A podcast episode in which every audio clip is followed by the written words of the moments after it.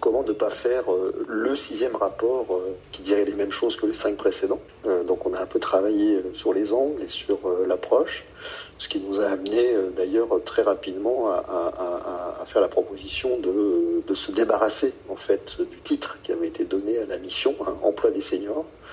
Et donc on a plutôt parlé des travailleurs expérimentés plutôt que des, seniors pour, dès le début de nos travaux, induire un- changement de perspective euh, sur le sujet.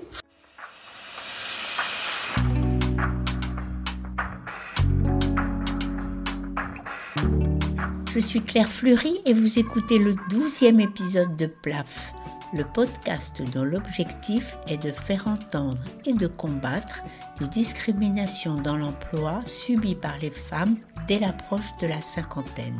PLAF, c'est l'acronyme de Place aux femmes fortes. Début d'année oblige. C'est bien connu, les résolutions du 1er janvier sont faites pour ne jamais être respectées. Et pour moi, ça démarre très fort, car à peine huit jours sont passés et je prends la décision de ne pas respecter le cadre que je me suis fixé pour ce podcast. Ma priorité, quand je me suis lancée dans ce projet, c'était de faire entendre des femmes qu'on n'entend jamais. Dans ma tête, je m'étais dit, ce que j'aimerais faire sur PLAF, c'est un genre anti-femme puissante. Si vous ne connaissez pas, c'est une émission produite et animée par Léa Salamé sur France Inter. Elle y interviewe des femmes célèbres qu'elle a choisies car elle les trouve puissantes. Parmi elles, il y en a que j'admire beaucoup, Chloé Bertolus et Delphine Orviller. Mais la préférée de mes préférées, c'est Michel Perrault, qui d'ailleurs, dès le début de son interview, a fait remarquer à Léa Salamé, j'ouvre les guillemets car je ne saurais pas mieux dire qu'elle et que je pense exactement la même chose. La puissance ne fait pas partie de mon horizon. À la limite, je n'aime pas tellement le mot que je trouve phallocrate en ce qu'il représente l'ambition et le goût du pouvoir. Fermez les guillemets. Donc, mon idée pour PLAF, c'était, et c'est encore pour chaque 8 du mois, donner la parole à des femmes d'environ 50 ans, en emploi, en reconversion ou au chômage. Et voilà que pour ce 8 janvier, j'ai pas pu m'empêcher de m'installer à la place de l'une d'entre elles pour m'exprimer moi. On dira que j'exerce mon privilège de créatrice. Alors, sous mes fenêtres, le 19 novembre dernier, sont passées 50 000 manifestantes dénonçant les violences sexistes et sexuelles. Dans la forêt des panneaux violets, un grand écriteau, écrit manuellement, m'a tapé dans l'œil, celui qui disait visibiliser. Et c'est justement le sujet de l'invisibilisation que je voudrais aborder aujourd'hui. Et sur ce thème, partager avec vous 1. Un regret, 2. Un exemple, 3. Un objectif. 1. Un regret qui me concerne pour l'année 2021. 2.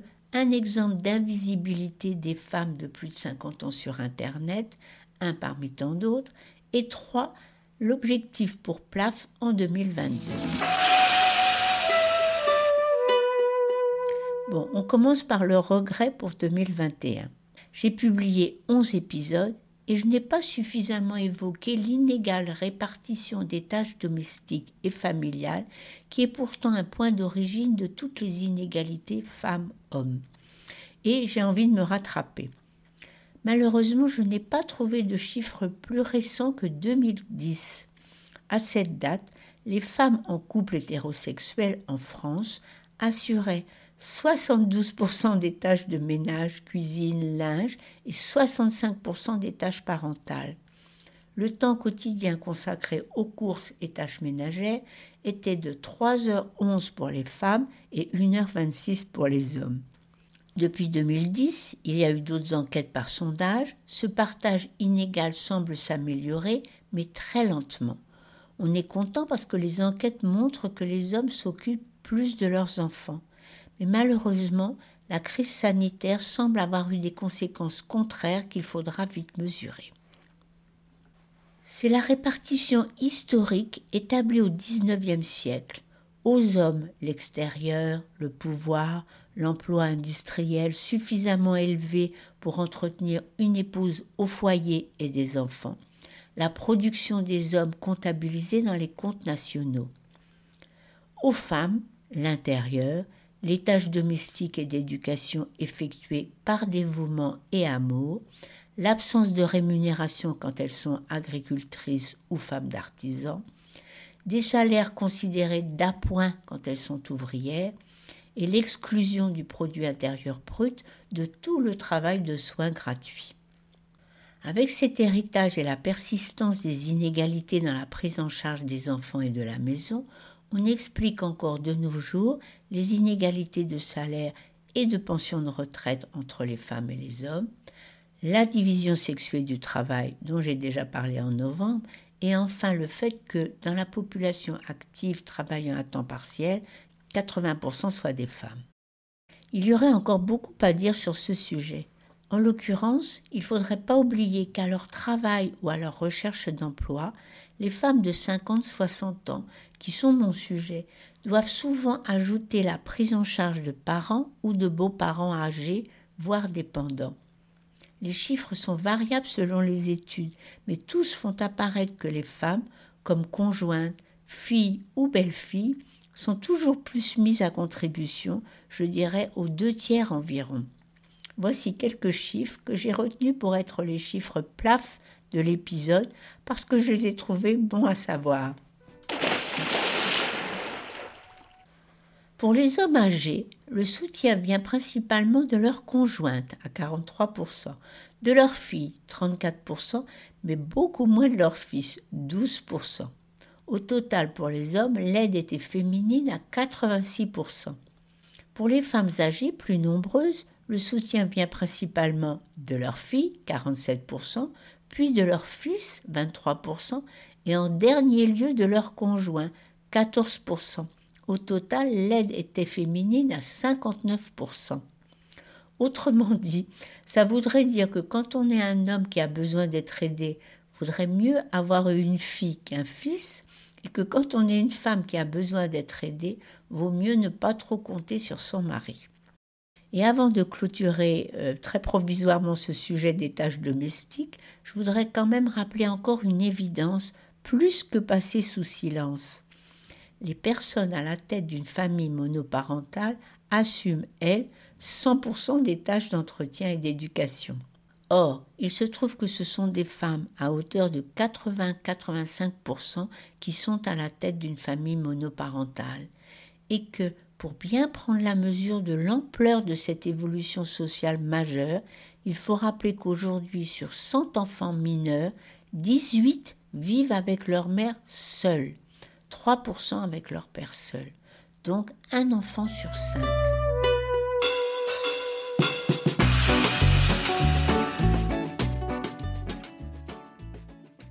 Passons maintenant à ma seconde observation concernant une autre invisibilité elle aussi révélatrice de la difficulté à changer les automatismes de pensée. Chaque fois, à quelques exceptions près, que le thème de l'emploi des seigneurs est évoqué et illustré dans la presse, sur les réseaux sociaux, dans des articles postés sur Internet que j'ai lus, la photo représente. Allez, je vous laisse deux secondes pour trouver la réponse. Quelle est l'image mentale qu'on associe d'office quand on pense aux seigneurs en emploi? Réponse. Un homme, probablement victime des restructurations industrielles des années 80, désormais tout sourire, soit devant une machine-outil performante, soit derrière son ordi, de préférence Apple. Les femmes seniors sont le plus souvent inconnues au bataillon. Je vous renvoie ici à un article sur mon site où vous pourrez vérifier avec les photos que j'ai mises en ligne. Évidemment, ça n'a rien de statistique mais c'est seulement une observation sur un an et je vous assure que je n'ai pas fait le tri, seulement recopié une photo chaque fois que je lisais un article sur les seniors. Il y a des exceptions. La première, c'est une femme qui, doit, qui a l'air d'avoir allé 75 ans sans ordi, avec un crayon à papier et un téléphone. Et un téléphone, c'est incroyable, un téléphone fixe à l'oreille on se demande bien pourquoi il faut choisir une septuagénaire avec une permanente des années 80 pour représenter les femmes actives de 50-60 ans en 2021. Deuxième exception, c'est la femme qui a choisi le site Tipeee Job.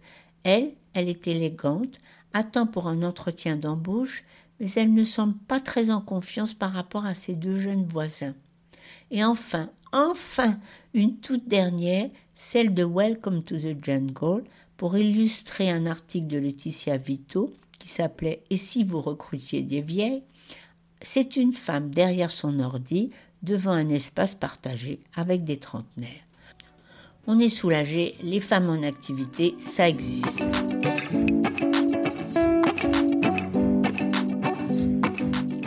Troisième invisibilité sera mon cheval de bataille pour l'année 2022, en cette année électorale et de probables discussions sur une réforme du régime des retraites.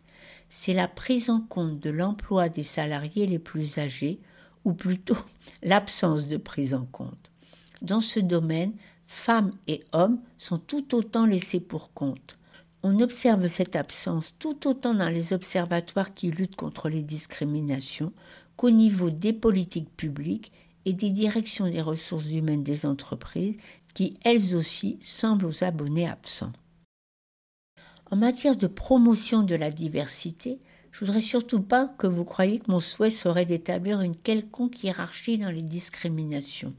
Bien au contraire, évidemment, les politiques de ressources humaines doivent permettre l'inclusion de toutes les catégories représentatives de la société, quel que soit leur genre, handicap, origine, couleur de peau, orientation sexuelle et âge. Mais justement, sur l'âge, il y a quelque chose qui cloche. Selon l'étude réalisée en 2021 par le cabinet Occurrence et PricewaterhouseCoopers, l'âge est le principal motif de discrimination redouté par les salariés. Et de loin, il est cité par 31% des personnes interrogées, loin devant l'apparence physique à 14%, le genre à 12% ou l'origine ethnique et géographique 9%. Ce qui est confirmé par le professeur Jean-François Madieu, qui est à la tête de l'Observatoire des discriminations. L'âge cité en tout premier, sans qu'on sache s'il s'agit d'être mis à l'écart du fait d'être trop jeune ou plutôt trop vieux. Dommage, car de ce fait, la lutte contre l'agisme anti-vieux me semble être le parent pauvre dans les organisations et cabinets de conseil qui travaillent sur la responsabilité sociétale des entreprises. Je serais vraiment ravie d'ouvrir mon micro à toutes les initiatives qui me prouveraient le contraire. S'il faut maintenant aborder le sujet des politiques publiques, ah ben ça va aller vite, puisque, comme le disait Olivier Mériot du cabinet Plein Sens dans l'extrait que j'ai mis tout au début de l'épisode, on en est au sixième rapport non suivi de décision.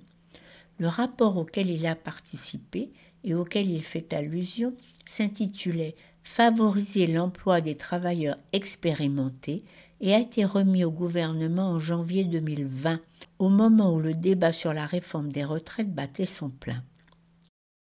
Plus récemment, en octobre dernier, il y a eu un autre rapport présenté à la Commission des affaires sociales de l'Assemblée nationale par deux députés. Le constat reste inchangé. Seulement 33% des Français âgés de 60 à 64 ans sont en emploi, une part inférieure de 13 points à la moyenne de la zone euro, la Suède étant la première de la classe avec 70% des 60-64 ans en emploi. Un peu plus de la moitié seulement des retraités étaient en emploi l'année précédant leur retraite. Et enfin, le chômage longue durée frappe en grande majorité les salariés de plus de 50 ans.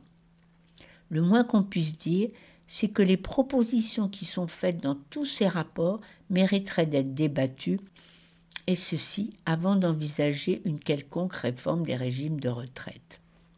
Pour finir sur l'invisibilité de l'emploi des salariés les plus âgés, autrement dit des salariés expérimentés, je cherche, je cherche euh, en m'obstinant des exemples de politiques menées dans les entreprises, soit pour recruter des chercheurs d'emploi longue durée discriminés du fait de leur âge, soit pour accompagner les carrières de leurs salariés tout au long de leur vie professionnelle, dernier tiers inclus. Sur le court terme, la crise des recrutements va peut-être changer la donne et contrecarrer les a priori. Suffirait juste de penser à eux et s'affranchir des stéréotypes. N'en doutons pas, il y a des réserves de main-d'œuvre disponibles, expérimentées et motivées chez les plus de 50 ans.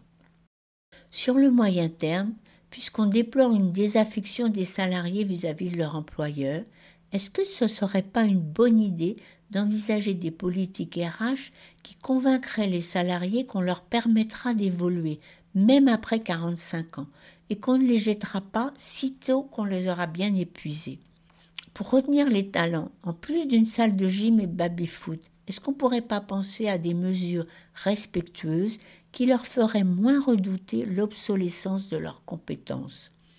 Par exemple, des propositions de formation jusque dans les dernières années, des formules de mentorat, une organisation de travail qui tienne compte de l'état de santé et des besoins de chacun, la possibilité de cumuler son travail avec d'autres formes d'engagement pour ne pas basculer brutalement dans la retraite.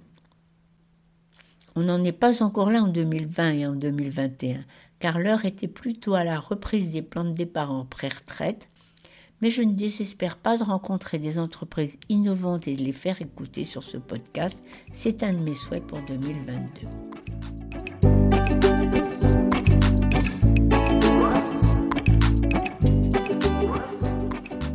Et pour vous qui m'avez écouté, je forme le vœu que vous me restiez fidèle.